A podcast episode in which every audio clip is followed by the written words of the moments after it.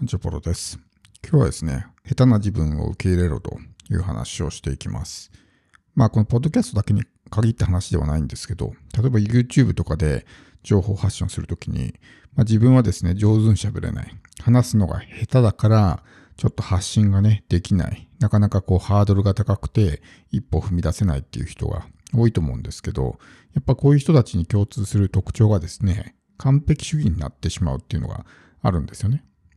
でもちろん人間っていうのは完璧な存在ではないですし、どんなに完璧を目指してもですね、完璧になることはできないので、最初は下手で当たり前なんですよね。苦手と下手っていう話をね、以前したことがあるんですけど、苦手っていうのはもうやってて苦しいことですよ。もう本当に自分に合ってないこと。もうそのこと考えるだけで頭が痛くなるとかね、作業してる時にもう息が苦しくなるみたいな。まあそういったものっていうのは合ってないんで、そういうのはやめた方がいいと思います。それは仕事に関してもそうです。自分がやっててもこれ、体がね、もう苦しいっていう反応を起こすような仕事っていうのは、もう心底合ってない仕事だから、そういうのを変えた方がいいんですけど、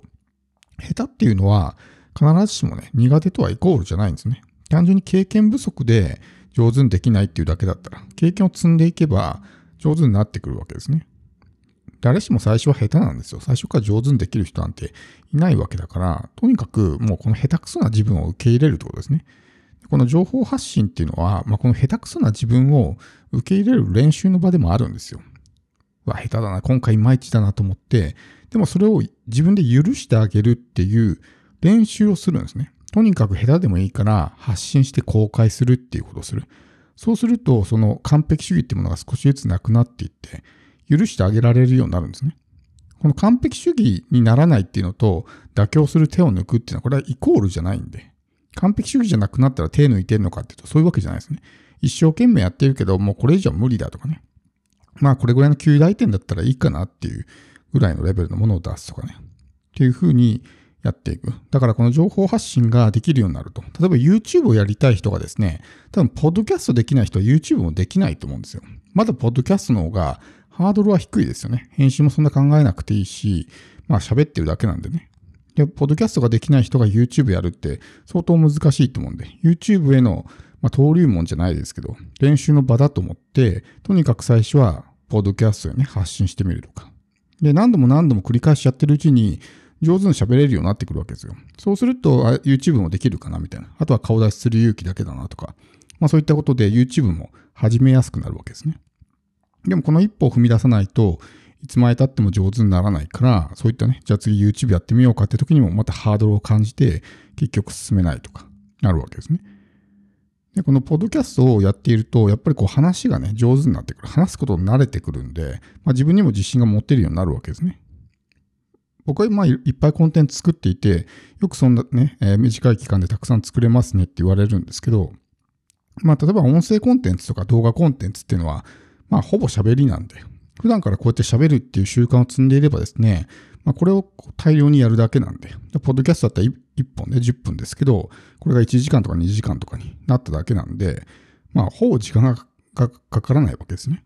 だから短期間であれだけコンテンツが作れると。だから、速いスピードでコンテンツを作りたいんだったら、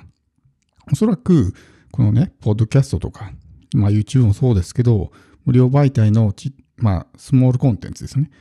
で、こういう媒体で完璧主義になっている人って、それこそユーデミーとか、ああいう大きい媒体になるともっとメンタルブロックがかかると思うんですよ。より一層こう完璧主義になるみたいな感じになって、一つのコンテンツ作るのね、3ヶ月とか半年とかかかるわけですね。で、半年仮に一つのコンテンツ作るのかかったとしたら、年間2個しか作れないわけですね。これではとてもね、えー、全然稼げるようになるまでにとてつもない時間がかかるっていうふうになるんで、やっぱりこの、まあ、発信の練習でもある。自分の話が上手になるための練習でもあるんですけど、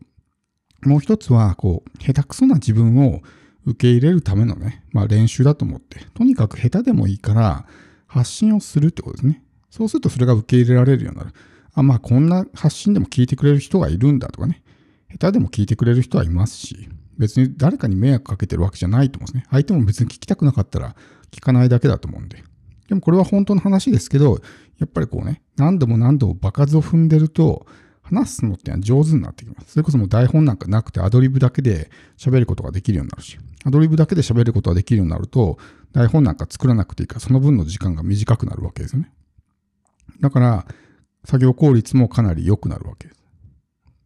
なので、とにかく、まあ、ブログとかでね、あんまりそこまでのメンタルブロック感じる人は少ないかもしれないですけど、ポッドキャストとか YouTube とか、そういったところで、やっぱ自分は自信がないとかね、下手くそ喋りたくないっていうのは、まあ自分にある意味、なんですか、過大評価してるというか、自分はもっとすごくできるんだって期待しちゃってるから、そういうふうに感じるわけだって。まあ言っても、発信したことないんだったらね、初心者なわけだから、あんまりこう自分にね、期待しすぎずに、まあ最初はこんなもんだろうみたいな感じで、どうせ誰も聞いてないしみたいなね。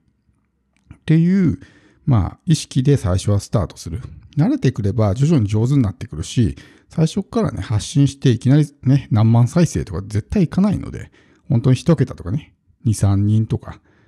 ぐらいしか聞いてないみたいな状態になるわけですよ。だから最初からあんまり構えて、しっかりといいもん作ろうとかね、逆にそのすごくいいもん作って何時間もかけてやったけど、再生回数ね、3回とかだったら時間がもったいないと思うんですよ。だったらとにかく発信する。で、発信するっていうのはもちろん練習だけじゃなくて公開しないとね、公開して、あ、これ大丈夫なんだっていう、自分が思っていたほど、ビビっていたほどね、そんな反応とかあんまないんだなとかね、そんな思っていたほどなんかこう、なんであんなビビっちゃうんだろうってね、思えるような状態になるためにとにかく出していく。やっぱりこう周りからよく見られたいとかね、っていう意識が強い。ベクトルが自分に向いちゃってるわけですよ。その聞いてる人がどうこうっていうよりも、自分がその聞いてる人とか、周囲の人からどう思われるのかってことばっかり意識してるから、まあそういったメンタルブロックにかかってしまうわけであって。まあどう見られるのかっていうのはコントロールできないですね。どんなに自分が貧困法制に振る舞っていたとしてもですね、自分のことを悪く言ってくる人間はいるわけだから、もう他人の評価ってコントロールできないんで、そこに意識を向けるんじゃなくて、自分にできることですね、をやっていく。で、まあ他人と比較するんじゃなくて、過去の自分と比較して、今まではこの一歩踏み出すことすらできなかった自分が、今こうやってね、情報発信ができているっていうだけでも成長なわけですよね。そして何やっても続かなかった人が、それをね、継続できるようになるんだったら、それもまた成長なわけじゃないですか。そういう小さな階段を一歩一歩踏んでって、で、ある程度、ポッドキャストに慣れてきたら、今度は YouTube 始めてみるとかね。YouTube ぐらいできるようになると、かなり自信にもつながると思うんで、やっぱりそのためにも、もうちょっとハードルの低いところ、ローハンギングフルーツって言いますけど、低いとこになってる果物からまずは取りに行くっていうね、ところ。だからいきなり YouTube をやろうとしてみんなハードルが高すぎるわけですよ。顔出しも抵抗あるし、上手に喋れないし、編集もね、うまくできないしっていう状態になったらね、もう何もできないってなって結局 YouTube ね、できないとかってなってしまうわけですよ。でも発信ができないってことはそれだけ集客が難しくなるってことですね。自分が発信してる媒体って今何個あります？で、その発信してる媒体ってどれぐらいアクセスがあってどれぐらい集客できてますか？まあ、数ある媒体の中でやっぱり YouTube ってかなりね、集客には効果的なので、その媒体が1個減るって考えたらね、それだけビジネスが難しくなる、集客が難しくなるってことだから、やっぱりやった方がいいのは間違いないわけですね。でもやっぱりそういういろんな、あれもできない、これもできない、難しいってなるんだったら、もっとハードルを下げて、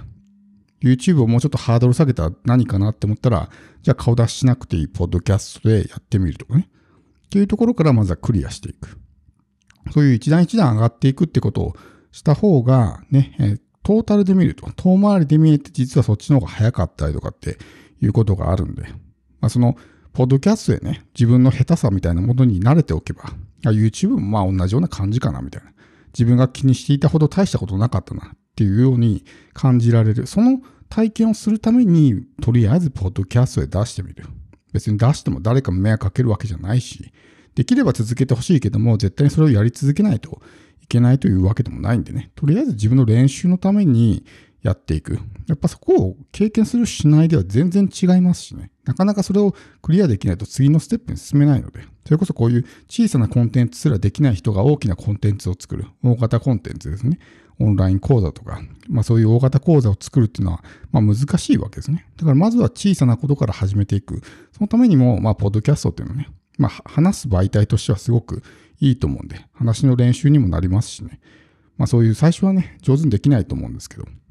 まあ下手だったら消せばいいんだとで、まあ、それぐらいの意気込みでね、まずは軽い気持ちで始めていく。慣れるためにやるというのを最初の目的にするのがおすすめです。